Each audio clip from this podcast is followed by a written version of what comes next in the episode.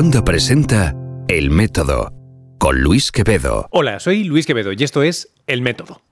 Hoy toca hablar, obviamente, de la noticia de la semana y es esa primera imagen de un agujero negro, o mejor dicho, de lo que rodea un agujero negro que ha estado en todas las portadas de periódicos, eh, supongo que en infinitud de podcast y aquí no íbamos a ser menos. Pero para eso, en lugar de contaros yo lo poco que sé, he hecho mano de un amigo ya del programa que ha estado muchas veces aquí, que es eh, Francis Villatoro. Francis, bienvenido, ¿cómo estás? Pues muy bien, aquí estamos. ¿Qué tal, Luis? Y un saludo a todos los oyentes. Eh, pues, pues estamos, eh, estamos eh, entre alucinados y, también en, con cierto desconocimiento de cuánto más interesante debe ser si uno entiende realmente qué hay detrás de, esta imagen. Y por eso quería echar mano de ti. Em, primero, ¿cuál, ha sido tu impresión? Entiendo que estarías esperando desde hace tiempo que, que, esto se publicara. Los que sabíamos que existía esta colaboración, pues estábamos esperando datos, ¿no? Llevan más de 10 años eh, un poco eh, excitando nuestra imaginación y por fin tienen esto. ¿Cómo te has quedado? Muy bien, lo que pasa es que, claro, muchos esperábamos hace una semana, eh, como se habían tomado imágenes de dos agujeros negros, el que está en el centro de nuestra galaxia y este agujero que está en la galaxia M87, ambos vistos desde la Tierra tienen un tamaño, el horizonte de sucesos muy parecido. Entonces se esperaba que se publicaran ambas imágenes, ¿no? Ocurre que ya hubo varios rumores esta, esta semana de que solamente se iba a publicar una de ellas y que el análisis de la otra imagen, de la del agujero negro de nuestra galaxia, se retrasaría, eh, se espera del orden de un año como mínimo. ¿no? Entonces, quizá en ese sentido hay un poquito de sección, sí. pero por otro lado, mm, la imagen coincide con lo que esperábamos. Era, eh, tenía muy buenas simulaciones teóricas de qué posibilidades había. Ajá. Y a mí me hubiera gustado que la imagen fuera un pelín más clara y permitiera estimar la eh, velocidad de giro de este agujero negro, que por desgracia no la hemos podido determinar y sigue habiendo mucha incertidumbre. la, baja resolución de, esta imagen o, el, hecho de que esté borrosa eh, ¿a, qué se debe? Intuyo que a que estamos bajo la atmósfera y a que tenemos un tamaño, por, grande que sea el array de, radiotelescopios que se ha usado, eh, de momento no nos da más aquí en el planeta. Claro, hay que tener en cuenta que este es un objeto muy, muy pequeño. El, agujero negro en microsegundos de arco es extremadamente pequeño, está como del orden de un tercio a la resolución que ellos tienen. Ajá. Y lo que vemos fundamentalmente en la imagen es el anillo de, luz, el anillo de fotones, que emite la materia muy caliente que está girando en el disco de acreción de materia alrededor del agujero negro. Entonces, ese disco eh, está situado más allá de unas 5 o 6 veces el tamaño del agujero negro. ¿5 o 6 veces? Sí. O sea que realmente en la región oscura que vemos en el centro, no estamos viendo el agujero negro estamos viendo la sombra del agujero negro amplificada, lentificada, eh, por eh, un efecto lente gravitacional, y realmente solamente alrededor de una región del orden de un cuarto eh, de lo que es toda la zona negra que vemos en el centro, es realmente lo que sería el horizonte. Claro, porque lo que está sucediendo allí es que la luz que normalmente veríamos o ocuparía ese lugar o llegaría desde ese lugar está siendo atrapada, está cayendo dentro del agujero negro. Sí, lo que tenemos es un disco de materia. Eh, hay materia que está cayendo alrededor del agujero negro, y esa materia, conforme va cayendo, se va acelerando, hay como un disco de materia, y eh, al acelerarse emite eh, radiación sincrotrón. Fundamentalmente los electrones, al ser acelerados, emiten una a velocidades relativistas, emiten una radiación, y es esa radiación la que observamos en ondas de radio con nuestros radiotelescopios. Entonces, lo que, eh, lo que hay que recordar con esta imagen, lo que tú comentabas de que era muy borrosa, es que eh, el punto gordo con el que vemos en la imagen es mucho más grande que el objeto que queremos ver. Claro. Con lo que para poder ver eh, detalles por debajo de ese punto gordo, lo que hacemos es mover el punto gordo, desplazarlo ligeramente. Entonces yo voy una imagen de punto gordo, eh, una imagen un poquito desplazada, otra, otra, otra. Y entonces hago como pequeñas trayectorias en las que voy viendo el agujero negro desde posiciones muy cercanitas, eh, unos puntos a otros. Y eso me permite, con técnicas de análisis de datos, son complicadas, pero se permite ver eh, detalles por debajo de esa resolución del punto gordo. Claro. ¿Mm? aún así, el resultado obviamente tiene una cierta componente borrosa, no es un detalle nítido. lo, que, lo que esperaríamos ver serían como como eh, diferentes círculos, como eh, hay varias simulaciones por ordenador que son muy bonitas, recomiendo a los lectores, eh, a los oyentes buscarlas, es fácil de, encontrar por internet, en las que se muestran una enorme cantidad de pequeños detalles, pero claro, son imágenes que muestran detalles obtenidos por simulaciones por ordenador con una resolución pues, del orden de 40 veces más pequeña que la que tiene el telescopio, el radiotelescopio, con lo que esos detalles quedan completamente diluidos Aún así, sí podemos ver lo que se llaman puntos calientes. Podemos ver que en ciertas regiones eh, hay una mayor emisión que en otras. Y esa mayor emisión está asociada con el, tipo de giro, cómo gira el agujero negro, en qué sentido gira y, cuál es la, eh, digamos, relación entre eh, la velocidad de giro del propio agujero negro, que creemos que está girando, con la velocidad de giro de ese disco de materia que lo rodea. Entonces, todo eso influye a la imagen que hemos observado y que hemos reconstruido. Lo que ocurre es que a mí me hubiera gustado que tuviera aún mejor resolución. Pero más resolución ahora mismo no hay. Ahora mismo prácticamente es imposible. O sea, eh, la única opción sería volver a tomar datos. Claro. Volver eh, a observar este agujero negro de nuevo.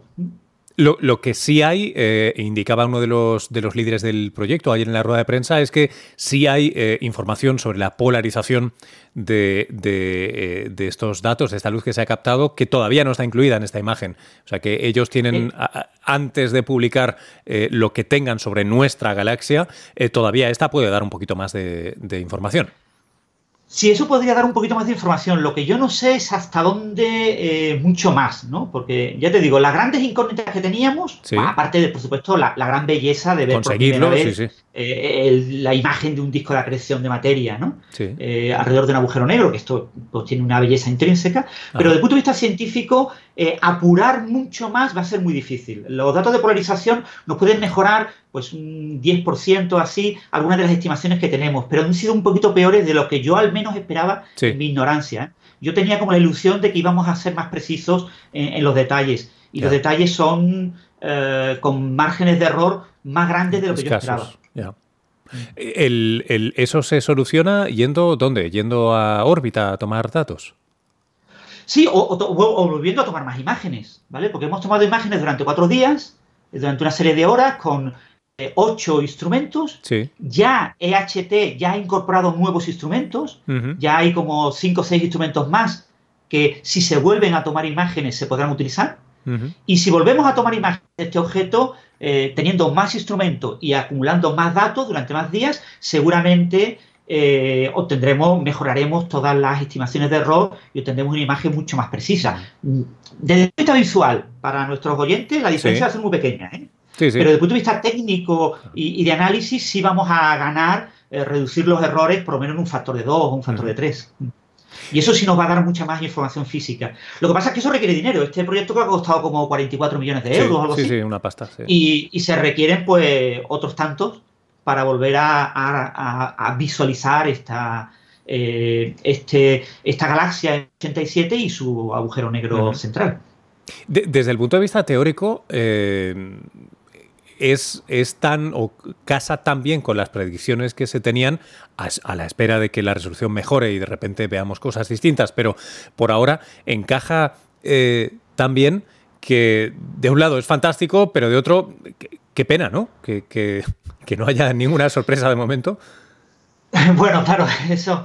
Eh, sí, la, verdad es que sí. El, eh, para los físicos teóricos, el, seguir dándole vueltas a la teoría de Einstein pues parece un poco aburrido, ¿no? Porque eh, la conocemos muy bien y podemos predecir muy bien las cosas, ¿no? Lo interesante de esto es que eh, realmente aquí estamos eh, viendo el disco de materia. Y el disco de materia sí tiene una dinámica muy complicada, ¿no? La magnetohidrodinámica relativista en este régimen es un tema que todavía nos puede dar sorpresas. Se han utilizado varios códigos por ordenador para simular las imágenes que han permitido estimar los parámetros de la imagen que observamos porque tenemos que tener un banco de imágenes con el cual comparar para ver cuáles son las propiedades del objeto que vemos.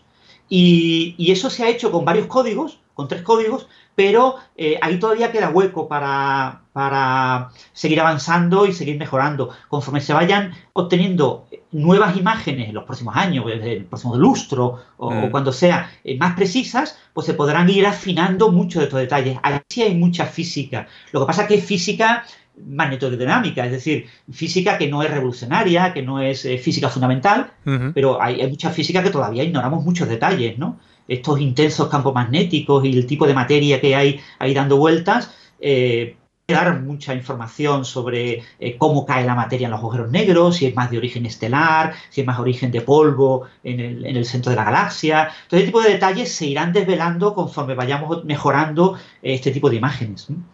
Pero desde el punto de vista fundamental, claro, lo que se ha básicamente obtenido un resultado bien compatible con la teoría de la relatividad de Einstein, como era de esperar. Por lo tanto, no ha habido nada revolucionario. Es muy, muy difícil. Eh, eh, se han propuesto muchos objetos alternativos a los agujeros negros en teorías que modifican la gravedad de Einstein, pero esos objetos, para que sean compatibles con todas las observaciones que tenemos, tienen que ser muy parecidos a un agujero negro. Entonces es muy muy cerca del horizonte de sucesos, donde hay diferencias, y este tipo de imágenes no nos muestran el horizonte de sucesos ni esa región tan cercana. Con lo que realmente eh, hay que recordar que lo que estamos viendo es la materia que brilla con una intensidad enorme. Entonces, eh, cualquier pequeña radiación, cualquier pequeña diferencia muy cerca del horizonte, eh, que hay diferencias predichas en teoría eh, con alternativas a los, agujeros negros de, Einstein, esas diferencias son de muy bajo brillo comparado con este gran brillo del anillo y, no se ve concebible en las próximas décadas que se puedan llegar a observar. Oye, quizás eh, en, agujeros negros como el que tenemos en el centro de nuestra galaxia, que no son eh, es, un agujero negro que no está Claro, que no es activo, que, si tiene un disco de acreción de materia será mucho menos intenso, quizá podríamos ver algo, ¿no? Pero, pero es muy difícil.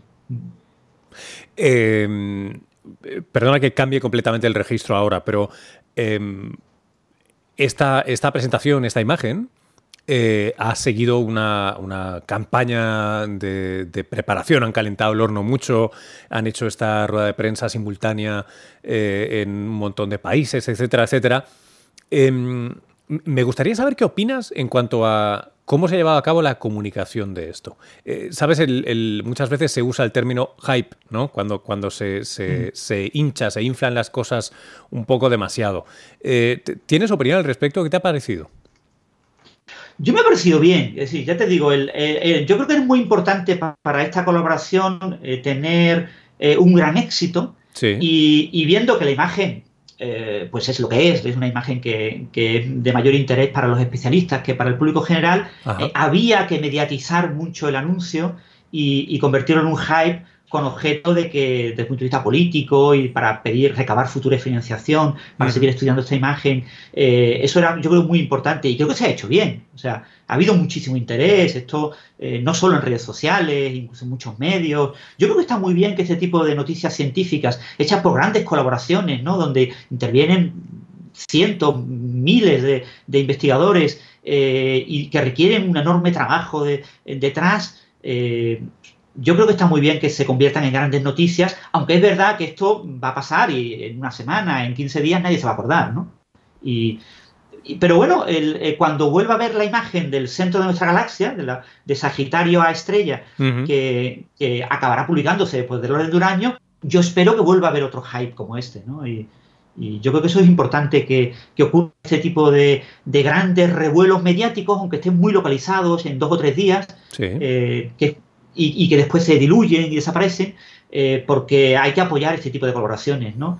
Eso sin duda. Y, entonces, yo lo veo bien. Es decir, yo sé que también mucha gente lo ha dicho. O sea, eh, puede que hubiera personas que esperaran ver el horizonte de, sucesos, ¿no? Y ya se sabía que no se iba a poder ver. Eh, pero ya teníamos unas imágenes bastante parecidas a, lo que se ha llegado a ver y muchas de ellas se han visto por redes sociales, en blogs, etcétera.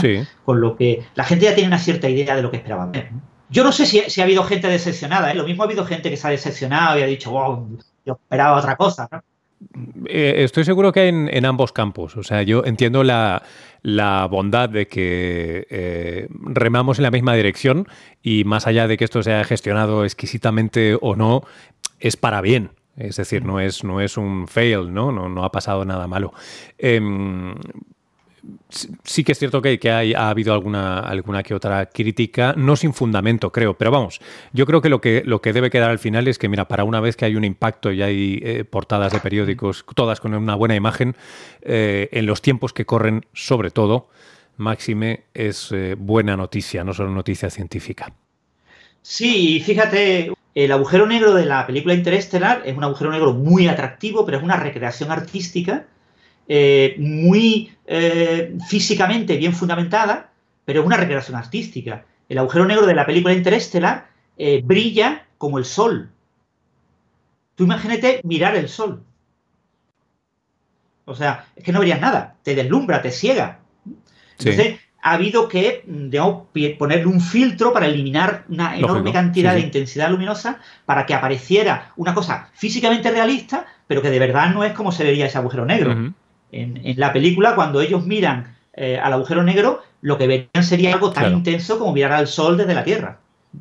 Y, o, mirarlo desde Mercurio, porque eh, están muy cerca del agujero negro. Claro, lógico. Entonces, la, película falsea la imagen que mucha gente esperaba. Sí, sí, muy cerca. una imagen tipo la de Gargantúa en la película Interestelar, y obviamente mm. eso es muy una imagen muy falsa ¿no? de lo que es la realidad. Bueno, pero si más no, eh, tampoco se ha alejado tanto. Quiero decir que, hay una cierta analogía, lo digo en el buen sentido, ¿eh? de, que, de que, oye, pues mira, lo que nos habían puesto bonito y todo el mundo sabe que, estas cosas son bonitas necesariamente en ciencia ficción y Hollywood, em, esto estaba muy bien. ¿eh? Eh, o sea, está, este mm. es, muy digno. es cierto que parece que pases de la cámara del iPhone a uno de los Nokia del principio, pero oye, estamos, estamos en ello, ¿no?